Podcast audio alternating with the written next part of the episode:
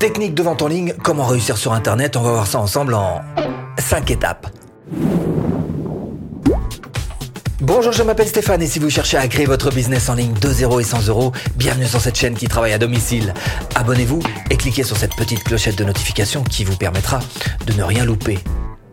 Rien non, il n'existe rien, hein. rien de magique qui puisse vous faire avoir un succès foudroyant sur Internet comme ça, euh, du jour au lendemain. Hein. Même si euh, vous avez euh, un savoir extraordinaire, des connaissances particulières, et je doute pas que vous en ayez, et que vous soyez tout à fait conscient du fait que c'est monnayable ça sur Internet. Effectivement, vous pouvez gagner de l'argent avec ça sur Internet.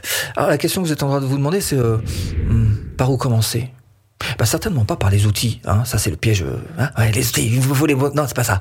Il y a d'autres choses à faire avant. Et le point sur lequel j'ai particulièrement envie d'insister d'ailleurs, le tout premier point, c'est l'état d'esprit. L'état d'esprit, ça veut dire un, soyez lucide.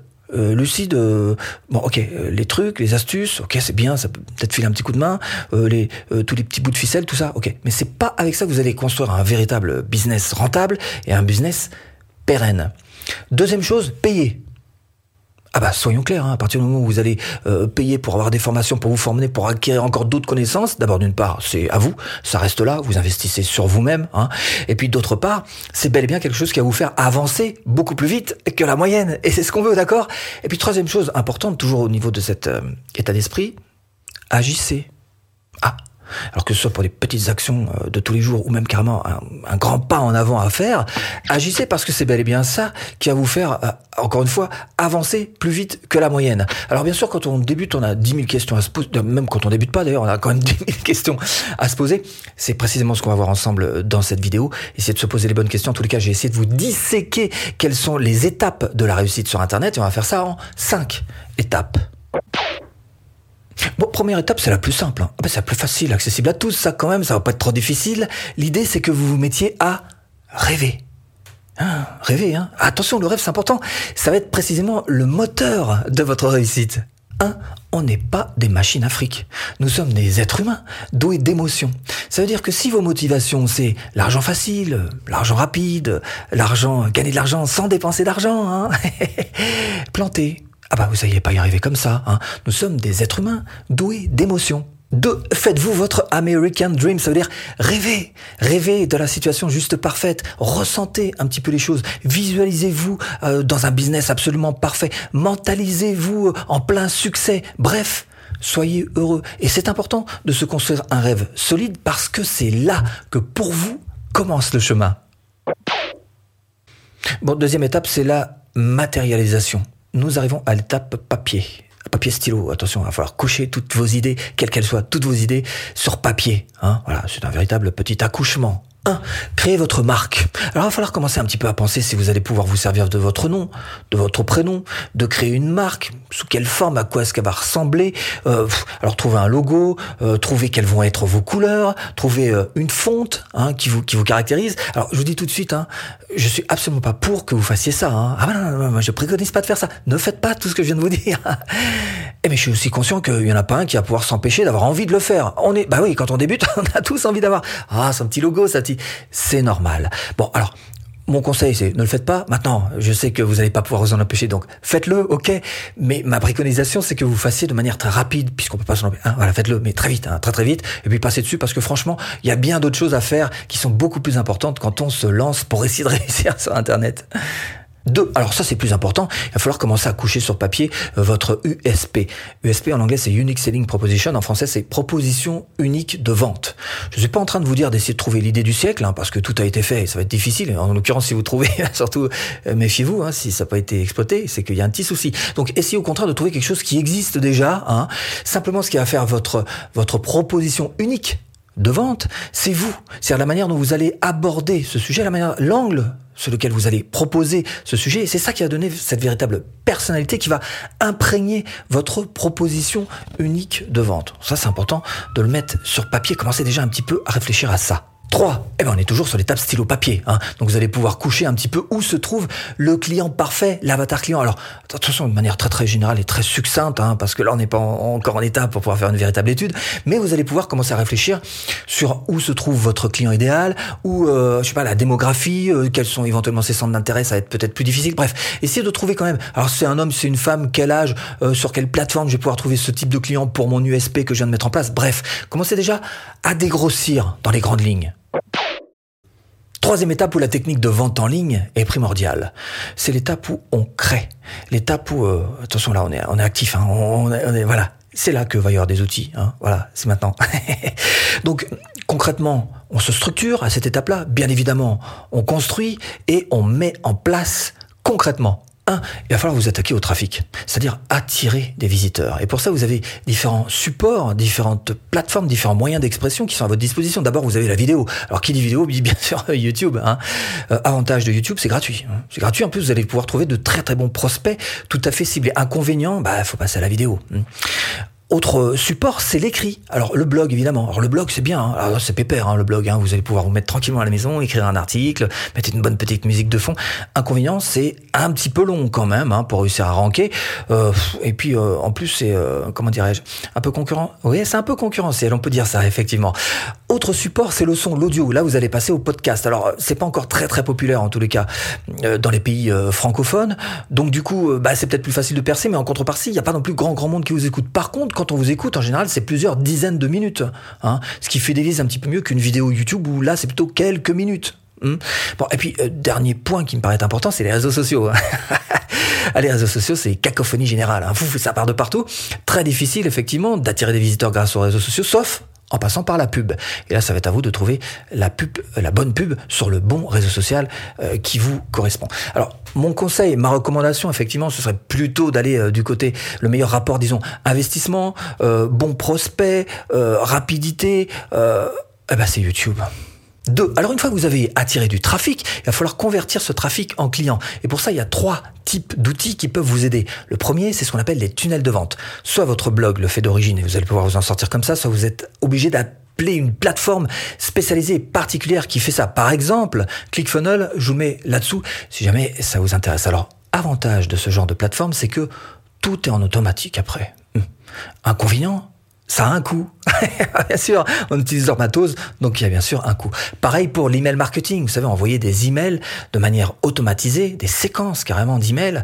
Et ça, c'est le même principe, c'est-à-dire c'est ça qui va vous permettre de transformer vos euh, visiteurs en prospects, puis après prospects en clients. Et puis, Troisième et dernier outil que vous pouvez utiliser, c'est la même chose mais en version Facebook avec donc les robots euh, Messenger qui sont à votre disposition et qui là vont plutôt récupérer, disons, pour simplifier, des profils Facebook plutôt que des adresses email comme dans l'email marketing, donc des profils Facebook et c'est à partir de là, encore une fois, que vous allez pouvoir créer tous les tunnels que vous voulez pour pouvoir transformer vos prospects en clients. 3. La livraison.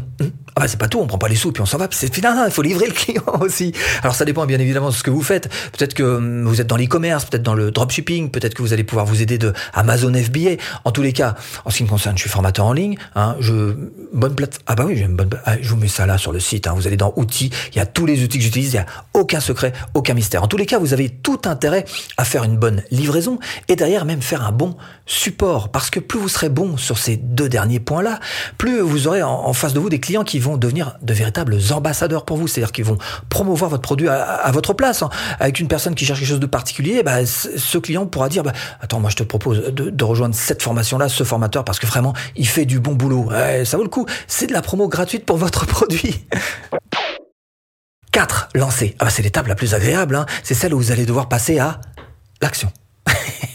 et faire en sorte d'attirer le maximum de gens sur votre produit, faire en sorte qu'il y ait un maximum d'yeux qui se posent sur votre offre. Un, il va falloir attirer un max de trafic. Attention, quand je parle de trafic, je suis pas en train de vous parler de touristes. Évitez de faire des buzz. Hein. Un gros buzz va vous ramener plein de touristes, ça va vous pourrir vos stats, ça va. Non, non, j'assure que c'est c'est pas c'est pas c'est pas du tout ce qu'il faut. Au contraire, il faut insérer un, petit trafic, mais bien ciblé, avec les bonnes personnes. Et là, vous allez voir que vous allez pouvoir faire beaucoup plus de bonnes ventes et avec des bons clients, et ce sera beaucoup plus agréable.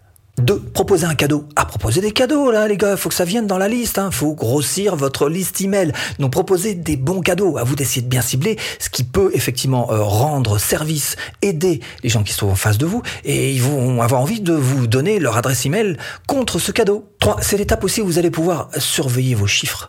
Regardez vos chiffres, regardez ce qui marche, ce qui ne fonctionne pas. La seule vraie euh, valeur qui compte pour vous, ce sont les chiffres. Évidemment, c'est eux qui disent, hein. il n'y a pas de subjectif avec les chiffres. Les chiffres, c'est objectif. Cela dit, laissez-les vivre quand même. Hein.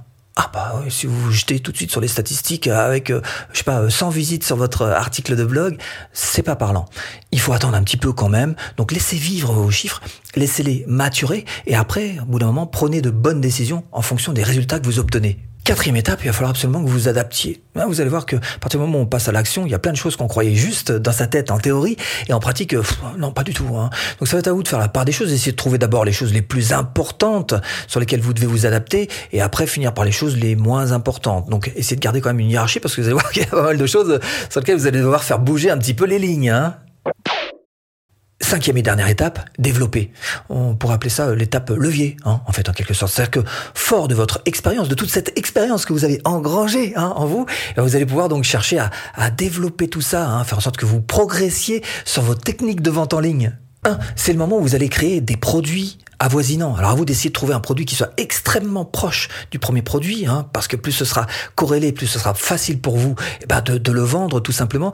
Donc trouver un produit avoisinant et le développer. Deux, eh ben, si vous avez un tunnel de vente qui fonctionne, ça va être peut-être le moment de le faire passer de l'étape de gratuit à payant. S'il fonctionne en étant dans la version organique, pourquoi est-ce qu'il fonctionnerait pas une fois que vous mettez en pub votre tunnel de vente hein? Bon, il y a certainement souvent des petites adaptations à faire, et puis il y a souvent aussi trouver le bon réseau social et les bons créneaux, le bon avatar client. Bref, il y a quand même un petit peu de travail à faire dessus. Mais si votre tunnel fonctionne encore une fois en gratuit, il n'y a pas de raison que vous n'y pas à vendre ce produit en version payante. Troisième chose importante pour cet effet levier, c'est de mettre en place de l'affiliation.